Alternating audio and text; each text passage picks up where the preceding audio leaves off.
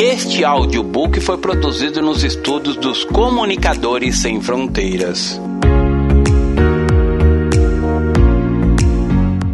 O Dia do Senhor uma reflexão acerca da volta de Jesus. Autor Pastor Márcio Valadão. Uma publicação da Igreja Batista da Lagoinha, primeira edição, agosto de 2012. Vai acontecer. Muitas pessoas dizem que ouvem falar sobre a volta de Jesus desde criança e muitos anos já se passaram e até hoje ele não voltou. O tempo de Deus não é igual ao nosso. Na Bíblia está escrito que, para o Senhor, um dia é como mil anos, e mil anos como um dia. Não retarda o Senhor a sua promessa, como alguns a julgam demorada. 2 Pedro capítulo 3, verso 8 e 9. Jesus voltará. Essa é a certeza que precisamos ter. Deixemos o tempo nas mãos de quem o criou tão maravilhosamente e façamos tudo o que pudermos para que nenhuma vida pereça, mas que todos alcancem o arrependimento. Amados, esta é, agora, a segunda epístola que vos escrevo. Em ambas, procuro despertar com lembranças a vossa mente esclarecida, para que vos recordeis das palavras que, anteriormente, foram ditas pelos santos profetas, bem como do mandamento do Senhor e Salvador, ensinando pelos vossos apóstolos, tendo em conta, antes de tudo, que, nos últimos dias virão escarnecedores com seus escárnios, andando segundo as próprias paixões e dizendo: Onde está a promessa da sua vinda? Porque desde que os pais dormiram, todas as coisas permanecem como desde o princípio da criação. Porque deliberadamente esquecem que, de longo tempo, houve céus bem como terra o qual surgiu da água e através da água pela palavra de Deus, pela qual veio a perecer o mundo daquele tempo, afogado em água. Ora, os céus que agora existem e a terra, pela mesma palavra, têm sido entesourados para o fogo, estando reservados para o dia do juízo e destruição dos homens ímpios Há, todavia, uma coisa, amados, que não deveis esquecer: que, para o Senhor, um dia como mil anos, e mil anos como um dia. Não retarda o Senhor a sua promessa, como alguns a julgam demorada. Pelo contrário, ele é longâmino para convosco, não querendo que nenhum pereça, senão que todos cheguem ao arrependimento. Virá, entretanto, como ladrão o dia do Senhor, no qual os céus passarão como um estrepitoso estrondo, e os elementos se desfarão abrasados, também a terra e as obras que nela existem serão atingidas, visto que todas essas coisas hão de ser assim desfeitas, deveis ser tais como os que vivem em santo procedimento e piedade, esperando e apressando a vinda do dia de Deus, por causa do qual os céus incendiados serão desfeitos e os elementos abrasados se derreterão. Nós, porém, segundo a sua promessa, esperamos novos céus e nova terra, nos quais habita a justiça.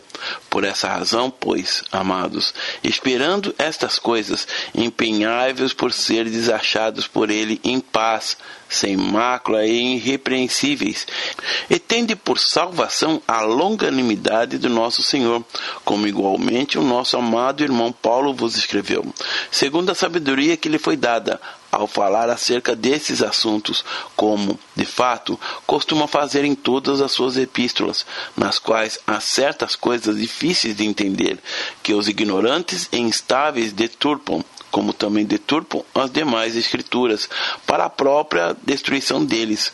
Vós, pois, amados, prevenidos como estáis de antemão, acautelai-vos, não suceda que, arrastados pelo erro desses insubordinados, descaiais da vossa própria firmeza. Antes, crescei na graça e no conhecimento do nosso Senhor e Salvador Jesus Cristo. A Ele seja glória, tanto agora como para o dia eterno. 2 Pedro, capítulo 3, verso 1 a 18. Pois eis que vem o dia, e arde como fornalha. Todos os soberbos e todos que cometem perversidade serão como restolho, o dia que vem os abrasará, diz o Senhor dos Exércitos, de sorte que não lhes deixará nem raiz nem ramo. Mas para vós outros que temeis o meu nome, nascerá o sol da justiça, trazendo salvação nas suas asas. Saireis e saltareis como bezerros soltos nas estrebarias. Pisareis os perversos, porque se farão cinzas debaixo da planta dos vossos pés, naquele dia que preparei, diz o Senhor dos Exércitos. Lembrai-vos da lei de Moisés, meu servo, a qual lhe preveni em Horebe para todo Israel, a saber, estatutos e juízos. Eis que eu vos enviarei o profeta Elias, antes que venha o grande e terrível dia do Senhor. Ele converterá o coração dos pais aos filhos e o coração dos filhos aos pais, para que eu não venha e fira a terra com maldição. Malaquias capítulo 4, verso 1. Senhor, vivifique esta palavra aos nossos corações, que ela possa trazer salvação, arrancar toda dúvida, para que tenhamos compreensão da realidade da tua vontade. Conceda-nos graça, sabedoria, discernimento e compreensão edifica-nos, console e exorte, para a glória do teu nome. Eu abençoo meus irmãos, em nome de Jesus. Amém. Certa vez, em um dos cultos da Lagoinha que estava ministrando, foi procurado por uma senhora que estava apavorada porque a vizinha dela havia passado a noite em claro depois de ter assistido a um programa de televisão que apresentou uma matéria sobre o fim do mundo. A senhora estava preocupada e me perguntou o que podia fazer para ajudar a vizinha. Nessa época, as pessoas não falavam outra coisa e atrelavam o fim do mundo ao surgimento de um eclipse total. Na região da Europa e no Oriente, as pessoas ficaram apavoradas, mas tudo não passou de um eclipse. O texto de Malaquias, o último do Antigo Testamento, termina com a palavra maldição. Esta, assim como bênção, é uma escolha. Todas as vezes que a palavra maldição aparece na Bíblia, basicamente você vai perceber que ela sempre está inserida em um contexto de escolha. Veja o texto de Deuteronômio, capítulo 30, verso 19. Os céus e a terra tomo hoje por testemunhas contra ti, que te propus a vida e a morte, a bênção e a maldição. Escolhe, pois, a vida, pois que vivas tu e a tua descendência. Tudo na vida é uma escolha. Tanto é que nos foi dado o livre-arbítrio. Posso dizer que a única coisa que temos é a nossa vontade. Às vezes dizemos que temos um carro, uma joia, um móvel e até mesmo um imóvel, mas de repente ficamos sem eles. Por isso, repito que só temos a nossa vontade, o qual nos permite escolher a bênção ou maldição. E quando escolhemos a bênção, escolhemos-la também para a nossa descendência. Novamente, os céus e a terra tomam hoje por testemunhas contra ti, porque te propus a vida e a morte, a bênção e a maldição. Escolhe, pois, a vida, para que vivas tu e tua descendência. No livro de Malaquias, capítulo 4, versos 5 e 6, Deus faz uma promessa para os filhos e pais. Está escrito assim: Eis que vos enviarei o profeta Elias, antes que venha o grande e terrível dia do Senhor. Ele converterá o coração dos pais aos filhos, e o coração dos filhos aos pais, para que eu não venha e fira a terra com maldição.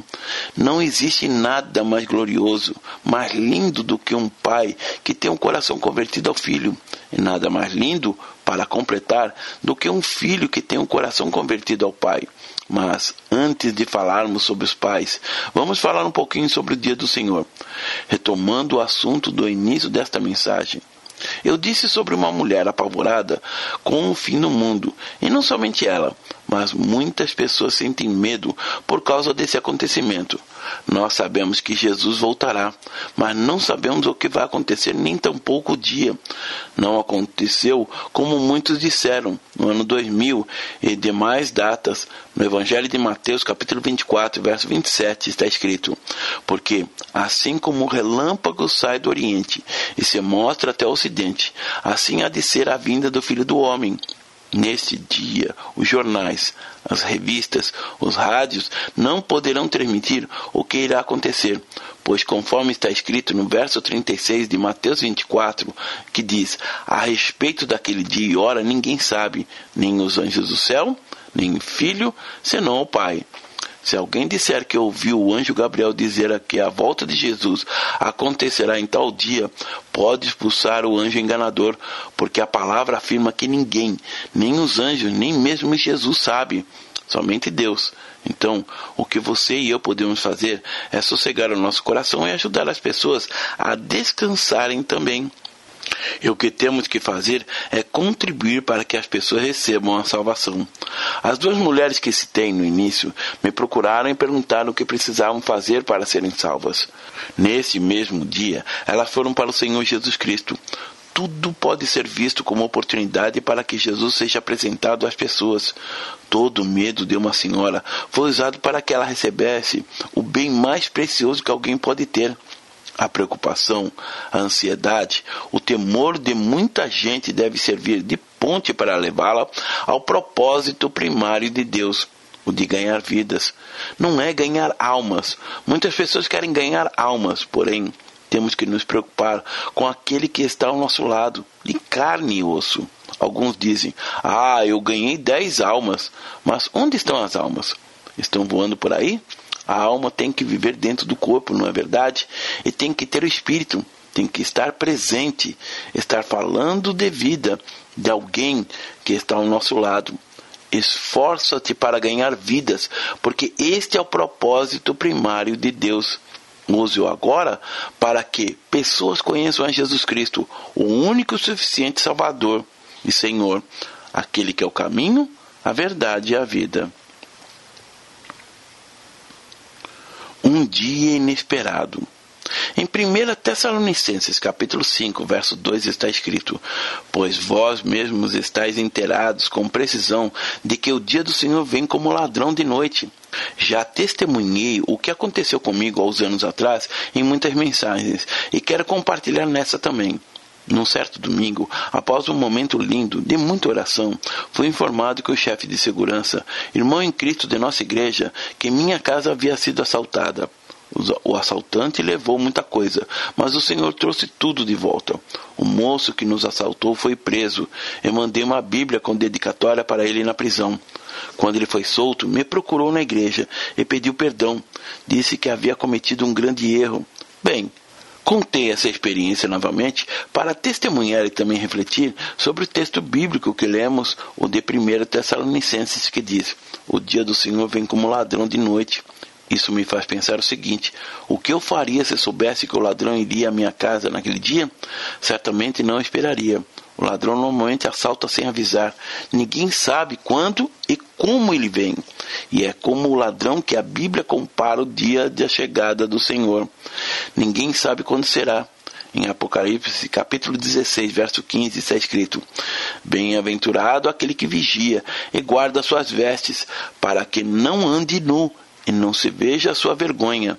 O texto sagrado não fala de roupa, porque quando nos voltamos para o Senhor, nos momentos da nossa conversão, nossas vestes são mudadas, somos revestidos pelo Senhor. Por isso, quando o filho pródigo voltou, uma das atitudes do pai para com ele foi pedir aos servos que providenciassem novas vestes. Lucas capítulo 15, a partir do verso 11 essas novas vestes refere-se aos atos de justiça e todo aquele que recebe a Jesus Cristo como Salvador e Senhor de sua vida e vive debaixo da graça, servindo e abençoando, se veste dessa forma. Leiamos esse texto glorioso que diz: Certo homem tinha dois filhos. O mais moço deles disse ao pai: Pai, Dá-me a parte dos bens que me cabe. E ele lhes repartiu os haveres. Passados não muitos dias, o filho mais moço, ajuntando tudo que era seu, partiu para uma terra distante, e lá dissipou todos os seus bens, vivendo dissolutamente. Depois de ter consumido tudo, sobreveio àquele país uma grande fome, e ele começou a passar necessidade. Então, ele foi e se agregou a um dos cidadãos daquela terra, e este o mandou para os campos a guardar porcos. Ali desejava ele fartar-se das alfarrobas que os porcos comiam, mas ninguém lhes dava nada. Então, caindo em si, disse: Quantos trabalhadores de meu pai têm pão com fartura, e eu aqui morro de fome?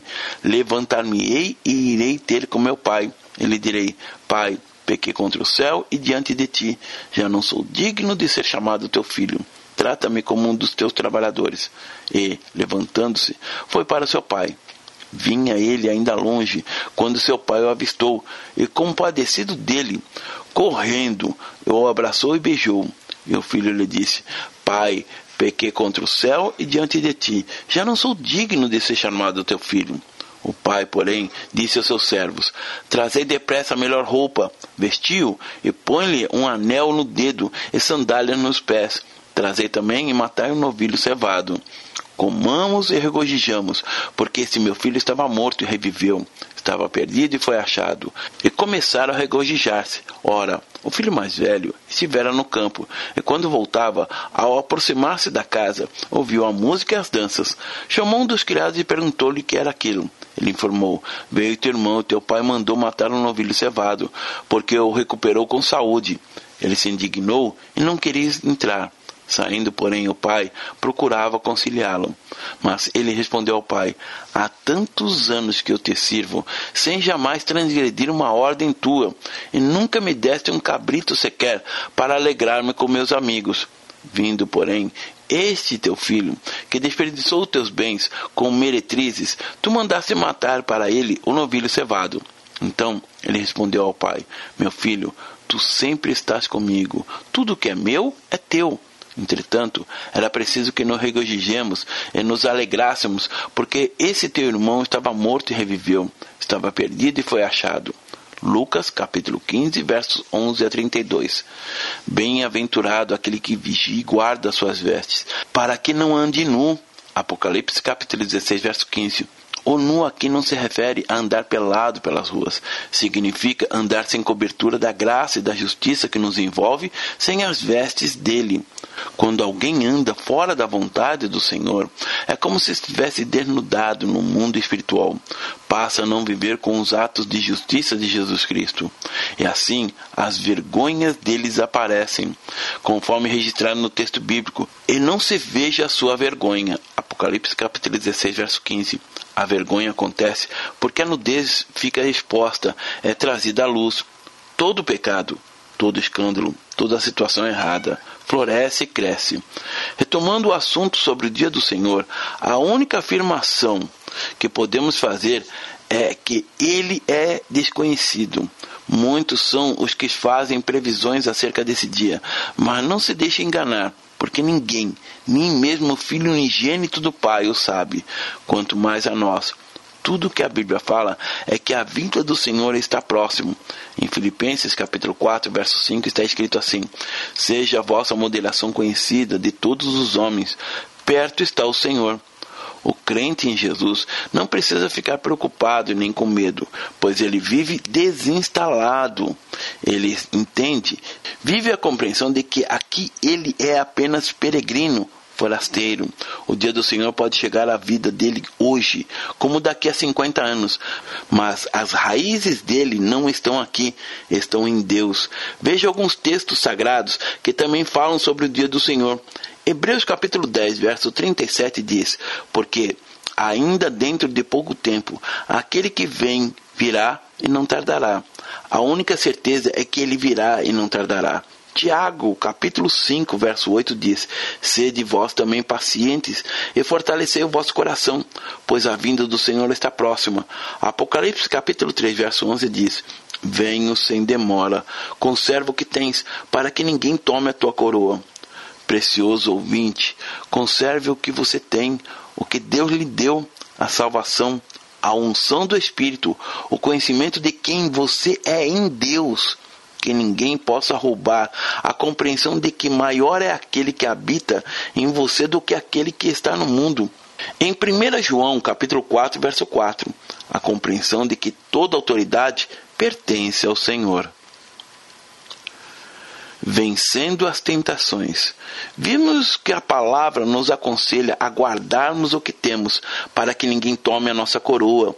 Uma das artimanhas de Satanás é sempre dizer sobre aquilo que não temos. E ele também fez isso com Jesus quando estava no deserto. Ofereceu ao Senhor aquilo que aparentemente ele não tinha no momento, como o pão, a autoridade e a glória do mundo. Lucas capítulo 4. As ofertas que o diabo divulga são sempre muito boas. Ele não oferta nada ruim para a pessoa. Se você não gosta de pimenta, ele não vai tentá-lo a comer pimenta. Ele o tenta a não conservar o que você tem. Mas com Jesus, ele não teve vitória. Jesus nem mesmo titubeou com as ofertas que o diabo fez a ele.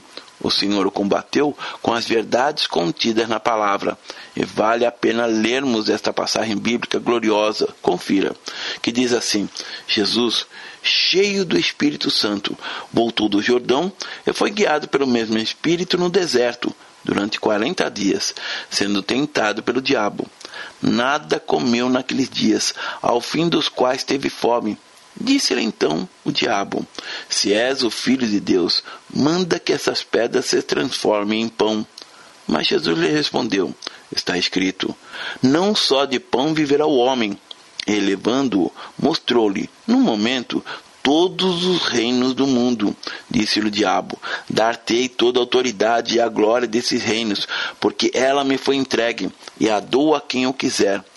Portanto, se prostrado me adorares, será toda tua. Mas Jesus lhe respondeu: Está escrito: Ao Senhor teu Deus adorarás, e só a ele darás culto. Então o levou a Jerusalém e o colocou sobre o pináculo do templo e disse: Se és o filho de Deus, atira-te daqui abaixo, porque está escrito: Aos seus anjos ordenará o teu respeito que te guardem e eles te sustentarão nas suas mãos, para não tropeçares em alguma pedra. Respondeu-lhe Jesus: Dito está: Não tentarás o Senhor teu Deus. Passadas essas foram as tentações de toda sorte. Apartou-se dele o diabo até o momento oportuno. Lucas capítulo 4, verso 1 a 13. Está escrito: Foi assim que Jesus venceu a tentação, e é assim também que nós a vencemos. Proclame Confie e viva as verdades da palavra de Deus Altíssimo. Conserve o que tens. No capítulo 22, verso 20 de Apocalipse, está escrito: Aquele que dá testemunho destas coisas diz: Certamente venho sem demora. Amém? Vem, Senhor Jesus. Em nós deve haver esse grito, esse desejo pela volta do Senhor Jesus, mesmo que não saibamos a hora, pois não vamos mesmo conhecê-las, porque é desconhecida porém está próxima. Mas por que é próximo? Qual é o propósito? Veja o que está escrito em Mateus capítulo 16, verso 27. Porque o Filho do Homem há de vir na glória de seu Pai com seus anjos e, então, retribuirá a cada um conforme as suas obras. Agora, Mateus 25, verso 31 a 34 diz: Quando vier o Filho do Homem na sua majestade, e todos os anjos com ele, então se assentará no trono da sua glória, e todas as nações serão reunidas em sua presença, e ele separará um dos outros, como o pastor separa dos cabritos as ovelhas, e porá as ovelhas à sua direita mas os cabritos à sua esquerda. Então dirá o rei aos que estiverem à sua direita: Vinde benditos de meu Pai, entrai na posse do reino que vos está preparado desde a fundação do mundo. Deus planejou este momento desde a fundação do mundo. Ele preparou um momento glorioso que não se pode comparar a nada para todo aquele que é bendito do Pai e a certeza de que todos os benditos dele irão entrar na posse do reino, que está preparado desde a fundação do mundo, não pode e não deve ser abalada por nada. Eles precisam manter-se firmes nos dias maus. Quando o choro vier, quando alguém ou algumas circunstâncias usadas por Satanás tentarem mostrar o contrário, quando o inimigo vier dizer que Deus não liga, não se importa com você, responda com a verdade de que você é bendito do Pai. Em 1 Coríntios capítulo 4, versículo 5, está escrito assim: Portanto, nada julgueis antes do tempo, até que venha o Senhor, o qual não somente trará a plena luz às coisas ocultas das trevas, mas também manifestará os desígnios do coração. E então cada um receberá o seu louvor da parte de Deus. Sobre o dia do Senhor, o grande dia, você pode se perguntar: qual deve ser minha atitude? Como eu tenho que viver até este momento? O que eu tenho que fazer? Simples. Está escrito em Mateus capítulo 24, verso 44, como que deve ser a sua vinda até esse dia. Diz assim: Por isso, ficai também vós apercebidos, porque a hora em que não cuidais, o filho do homem virá. Você tem que ficar apercebido, acordado, alerta, porque qualquer hora vai ser a hora. Veja o que diz o capítulo 19, versículo 13 do Evangelho de Lucas. Chamou dez servos seus, confiou-lhes dez minas e disse-lhes: Negociai até que eu volte. Em outras palavras, o Senhor disse: Trabalhe até que eu volte. Há pessoas que cruzam os braços e deixam de fazer o que é preciso. Ficam à espera do dia. Já outros pensam que precisam apenas jejuar e orar até que ele volte. Mas Jesus Cristo disse para trabalhar até a sua volta. E qual é esse trabalho? Qual é o princípio primário de Deus? Deus quer que sejamos cooperadores para que vidas sejam salvas. Então, até que ele volte, o que você e eu devemos fazer? Ganhar vidas. Mesmo quem se aposentou deve trabalhar para ele. E ainda mais, pois passou a ter um tempo livre, descompromissado com o horário. Há um senhor aposentado muito precioso em nossa igreja, que cuida dos pedidos de oração. Está sempre na igreja. Eu podia estar em casa, caquético, mas não trabalha na congregação para o Senhor, está cheio de vida. E quem ainda não se aposentou deve ver o local de trabalho. As pessoas que encontra todos os dias no ônibus ou no metrô ou no estacionamento como campo missionário. A pessoa precisa executar o trabalho que lhe foi confiado pela empresa e o trabalho ordenado por Jesus com amor e excelência. Em 1 Coríntios, capítulo 1, verso 7, está escrito assim: De maneira que não vos falte nenhum dom, aguardando vós a revelação de nosso Senhor Jesus Cristo. Até a volta de Cristo, temos que ter os dons do Espírito. Talvez ninguém possa dizer que tem todos os dons, mas muitos ou todos podem dizer que querem todos os dons do Espírito. Logo, em todo tempo, até a hora da vinda do Senhor, pode ser vivido de maneira que possamos receber do alto todos os dons do Espírito Santo. E esses dons só nos serão dados para que ganhemos vidas para o eterno. Portanto, nada julgueis antes do tempo, até que venha o Senhor, o qual não somente trará à plena luz as coisas ocultas das trevas, mas também manifestará os desígnios dos corações. Então cada um receberá o seu louvor da parte do Senhor.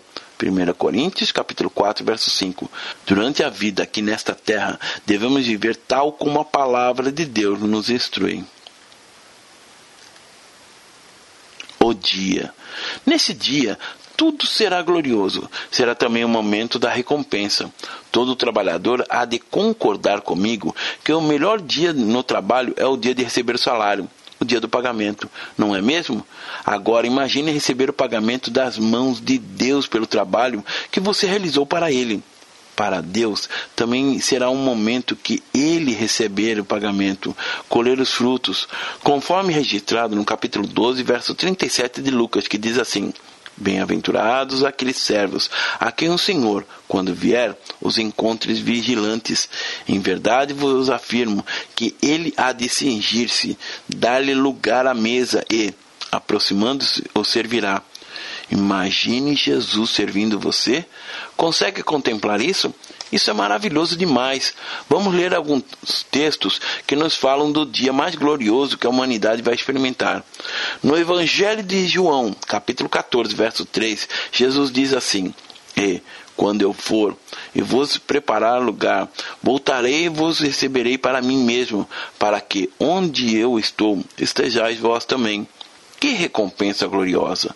Filipenses capítulo 3, versos 20 e 21 diz assim: pois a nossa pátria está nos céus, de onde também aguardamos o Salvador, o Senhor Jesus Cristo, o qual transformará o nosso corpo de humilhação para ser igual ao corpo da sua glória, segundo a eficácia do poder que ele tem de até subordinar a si mesmo as coisas. Agora, Colossenses capítulo 3, verso 4 diz: Quando Cristo, que é a nossa vida, se manifestar, então vós também sereis manifestados com ele em glória. Em 1 Pedro capítulo 5, verso 4 diz: Ora, logo que o Supremo Pastor se manifestar, recebereis o imarcessível coroa da glória. Em 1 João capítulo 3, verso 2 diz: Amados, agora somos filhos de Deus, e ainda não se manifestou o que havemos de ser. Sabemos que, quando ele se manifestar, seremos semelhantes a ele, porque haveremos de vê-lo como ele é. O dia do Senhor é desconhecido, porém a Bíblia se refere a ele como um dia próximo. Então, não espere esse dia chegar para abrir o coração e convidar Jesus Cristo para nele fazer morada. O que Jesus mais anseia é que você abra a porta da sua vida para ele entrar. Eis que estou à porta e bato. Se alguém ouvir a minha voz, abrir a porta, entrarei em sua casa e cearei com ele e ele comigo ao vencedor, dá-lhe sentar-se comigo no meu trono, assim como também eu venci e me sentei com meu Pai no seu trono. Quem tem ouvidos, ouça o que o Espírito diz às igrejas. Apocalipse capítulo 3, versos 20 a 22. Deus abençoe. Pastor Márcio Valadão. Jesus te ama e quer você. Primeiro passo: Deus o ama e tem um plano maravilhoso para a sua vida, porque Deus amou o mundo de tal maneira que deu seu Filho unigênito para todo aquele que nele crê não pereça, mas tenha vida eterna. João capítulo 3, verso 16. Segundo passo: o homem é pecador e está separado de Deus, pois todos pecaram e carecem da glória de Deus. Romanos capítulo 3, verso 23, parte B. Terceiro passo: Jesus é a resposta de Deus para o conflito do homem. Respondeu-lhe Jesus: Eu sou o caminho, e a verdade e a vida. Ninguém vem ao Pai senão por mim. João capítulo 14, verso 6. Quarto passo: é preciso receber a Jesus em nosso coração, mas a todos quanto receberam, deu-lhes o poder de serem feitos filhos de Deus, a saber, aos que crerem em seu nome. João capítulo 1, verso 12, parte A.